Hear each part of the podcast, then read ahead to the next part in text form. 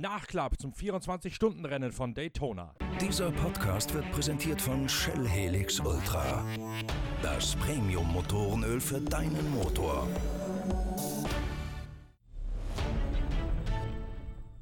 Das 24-Stunden-Rennen von Daytona halt immer noch nach. Vor allen Dingen der Krimi in der GTE-Kategorie beschäftigt uns weiterhin, denn dort gibt es eine ganze Menge Geschichten hinter der eigentlichen Nachricht. Viele davon sind dermaßen komplex, dass ich mich entschlossen habe, darüber eine eigene Geschichte in der kommenden Ausgabe der Zeitschrift Pitwalk zu schreiben, denn zum Erklären in einem Podcast ist das alles viel zu ausschweifend und es, man tut besser daran, das einmal in Ruhe nachzulesen. Es gibt jede Menge Handlungsstränge bei dem dem epischen Duell zwischen den beiden Porsche 911 und dem am Ende siegreichen BMW M8 von John Edwards, Jesse Crone, Augusto Farfus und dem vierten Fahrer Chaz Mostert aus Australien. Grob gesagt läuft die Analyse darauf hinaus, dass der BMW M8 nicht nur einen Vorteil bei der Motorleistung gehabt hat, sondern auch bei der Art, wie er mit dem Benzinverbrauch arbeiten konnte und den als taktisches Element mit in die Rennstrategie einzupflegen vermochte. Alles geht darauf zurück, dass der BMW BMW M8 ein Biturbo-Motor ist, während der Porsche 911 mit dem klassischen Saugmotorkonzept daherkommt. Und diese Turboaufladung hat zwar nicht direkt Einfluss auf die Effizienz, wohl aber darauf, wie man mit dem Motor in verschiedenen Fahrsituationen arbeiten kann. Es gibt dort ein höchst kompliziertes Zusammenspiel aus Reifenstrategie und den Nebenwirkungen, die das Ganze auf die Art mit dem Motor zu arbeiten hat. Und genau diese Nebenwirkungen haben dafür gesorgt, dass die BMW M8 einen Vorteil bei vielen Standzeiten während der etatmäßigen Boxenstopps gehabt haben. Sprich, sie konnten einfach kürzer tanken als die Porsche 911 und diesen Vorteil konnten sie ausspielen, um sich wieder auf Schlagdistanz und manchmal sogar an den Elbern vorbeizubringen. Das war ein wesentlicher Bestandteil, der dazu geführt hat, dass die BMW M8 auf Schlagdistanz waren und letztlich die beiden Porsche 911 sogar schlagen konnten mit jedem Auto, das problemlos über die Distanz gekommen ist. Eine tragende Rolle hat darin auch das andere Auto gespielt, bei dem eine Ölschelle abgefallen ist nach nach einem Treffer von Bruno Spengler, der über ein Trümmerteil vom Aston Martin-Unfall am Abend gefahren ist. Das Ganze ist ja in dem entsprechenden Podcast bereits thematisiert worden, dass das Team von Bobby Rahal entsprechend reparieren musste und das Auto nachher auf eine andere Strategie gesetzt hat. Wie genau diese Taktik ihren Teil dazu beigetragen hat, dass es letztlich zum BMW-Sieg reicht, ist eine der vielen Facetten und Variablen in der kompliziert zu durchschauenden GTE-Gleichung aus Daytona. Der Vorteil des Turboladers ist jedenfalls nicht wegzudiskutieren und die höhere Effizienz des Motors in Tateinheit mit dem Leistungsplus aufgrund der Einstufung über die Balance of Performance, die ja in der GTE auch greift, geht maßgeblich darauf zurück, dass BMW eine integrierte Entwicklung mit ihrem Motorenölpartner Shell Helix Ultra aus Hamburg gefahren haben. Denn gerade das Shell Helix Öl mit dem Gas-to-Liquid-Verfahren ist maßgeblich dafür verantwortlich, dass die Turbomotoren so gut funktionieren funktionieren und dass sie eine dermaßen hohe Effizienz bei gleichzeitig enormer Leistungsausbeute an den Tag legen. Darum gehört zur Analyse des 24-Stunden-Rennens auch zwingend ein Blick in den Motorinnenraum mit den Ingenieuren von Shell, die den Schmierstoff sowohl für die BMW M8 als auch für die M6 GT3 als auch für die DTM-Autos von BMW entwickeln. Denn die DTM-Boliden sind ja seit dem vergangenen Jahr ebenfalls Turbo getrieben und dementsprechend gibt es einige Synergien Synergien und Konkurrenzen zwischen den verschiedenen Rennserien.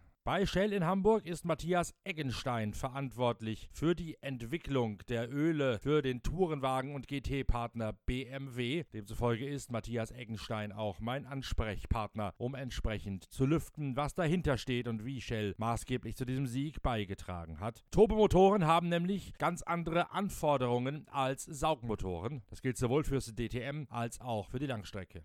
Ja, also mit BMW arbeiten die ich jetzt seit äh, fast zwei Jahren zusammen. Wir haben da in der Zwischenzeit eine sehr enge Partnerschaft erstellt, arbeiten auf vielen Bereichen zusammen. Ähm, das Entscheidende ist, dass, dass wir uns immer austauschen. Was sind die Anforderungen, die BMW gerade hat? Welche Phänomene sehen Sie und beobachten Sie in Ihren Motoren testen und wir dann entsprechend darauf reagieren und entsprechend fundamentale Untersuchungen zunächst machen im Labor hinsichtlich des Öls, ähm, untersuchen die Reibwerte, gucken, dass wir die Reibung minimieren können im Motor.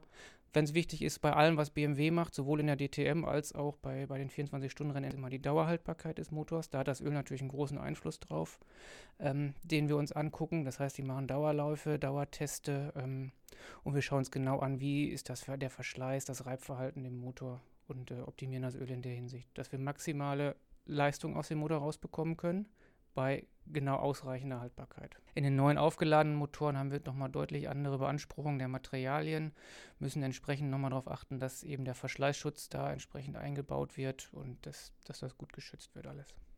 Das ist ein anderes Belastungsprofil, weil man natürlich wirklich den Dauereinsatz hat bei die 24 Stunden.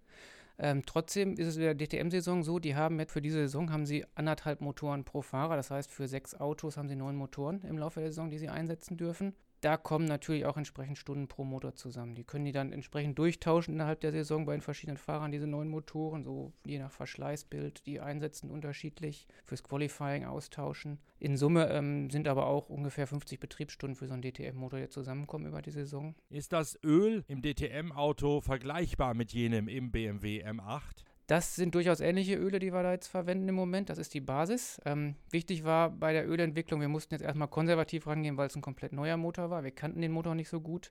Für BMW war es erstmal wichtig, dass sie ihre Hardware optimieren, dass sie da richtig alles einstellen, dass sie wissen, wie das funktioniert. Jetzt sind die Motoren versiegelt. Jetzt ist das Öl das letzte Bauteil, das wir noch optimieren können. Die Strecke von Daytona weist ja unheimlich viele Vollgaspassagen auf. Dazu noch enorme Fliehkräfte durch die Steilkurven. Auch da muss natürlich das Öl entsprechend für gerüstet sein. Ja, genau. Das ist in der Tat so. Das ist natürlich ganz klar Vollgas, 24 Stunden. Äh, schnelle Passagen, viele Wechsel, ne? die Fahrer tauschen durch und weiter geht's. Ähm, da ist der Verschleißschutz und die dauerhafte Haltbarkeit ganz klar im Fokus. Der nächste Durchgang der IMSA-Serie findet dann in Sebring statt, einem alten Flugplatzkurs, aber mit einer Beton- und Bitumenbahn, einer rechten Rumpelpiste. Erneut ein völlig anderes Anforderungsprofil als Daytona. Klar, wenn natürlich Vibrationen dazukommen, ist wichtig, dass überall Öl ist, ne? dass, dass man keine, keinen zusätzlichen Verschleiß mit einbaut. Ähm, ist einfach entscheidend, dass das Öl nicht zu dünn wird, sodass man eventuell mit Öldruck Probleme bekommt.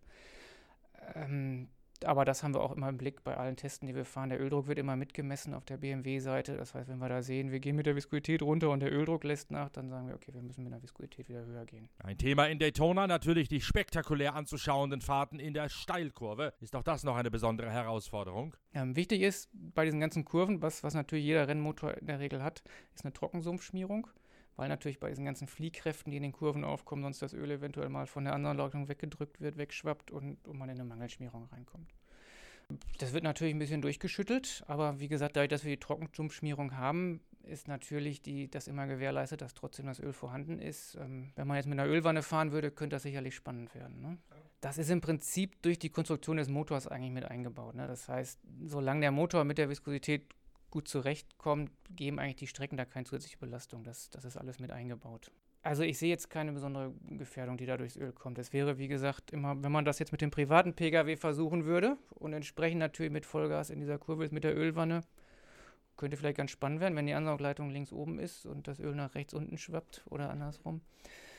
Dann hat man natürlich ein Problem, ist aber in den in den ganzen Rennsportfahrzeugen wirklich durch die Konstruktion auch schon mit berücksichtigt. Welche Unterschiede gibt es denn bei den Schmierstoffen zwischen dem DTM-Auto und dem M8? Ein Stück weit unterscheiden die sich da, ja. Da gucken wir natürlich. Der Vorteil ist natürlich bei DTM, man kann häufiger auch einen Ölwechsel machen. Das heißt, man muss erstmal nicht so hoch additivieren.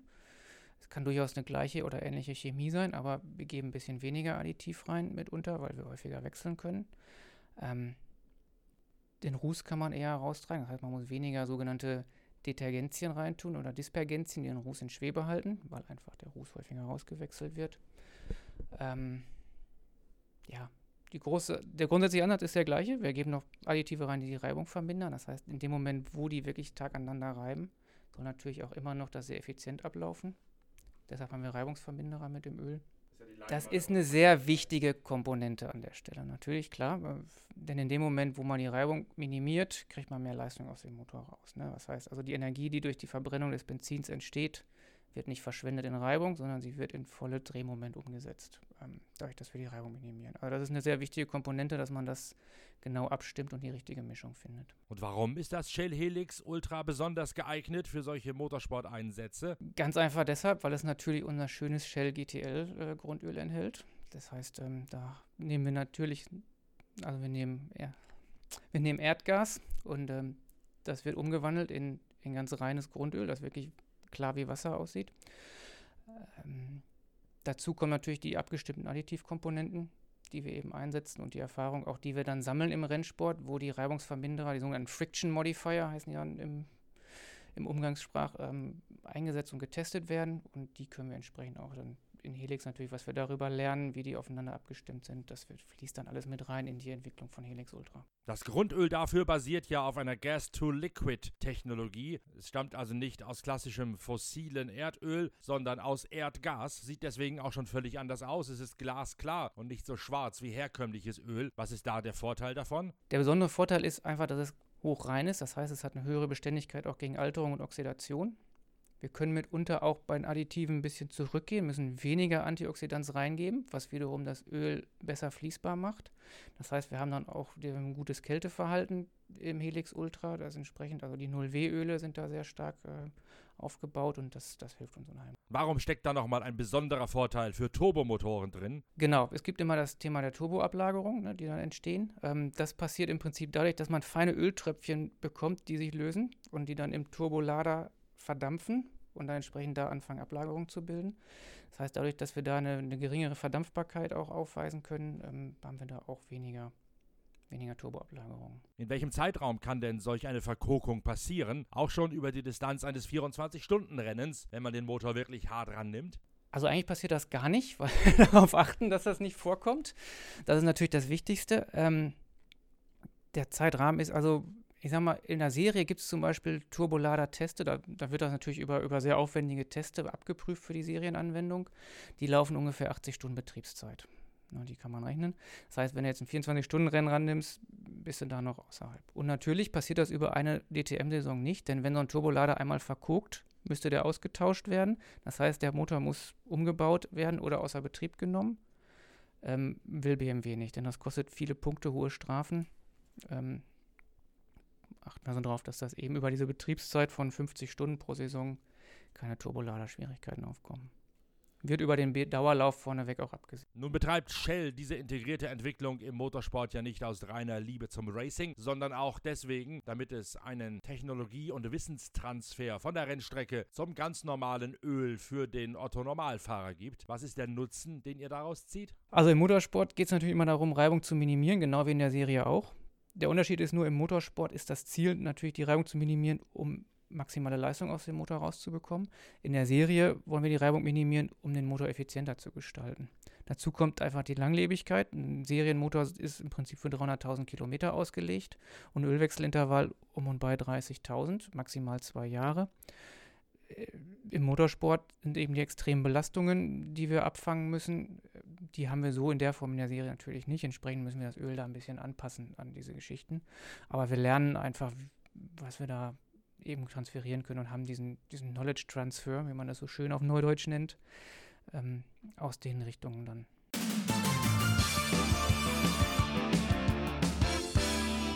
Das nur ein kurzer Abriss, liebe Pitcast-Hörer, zu ein paar mehr Hintergründen aus der GTE-Kategorie beim 24-Stunden-Rennen von Daytona. Wie gesagt, eine große Geschichte, in der all die verschiedenen Facetten und Handlungsstränge einmal aufgeblättert werden. Die folgt dann in der kommenden Ausgabe der Zeitschrift Pitwalk. Das Heft wird am 28. Februar erscheinen.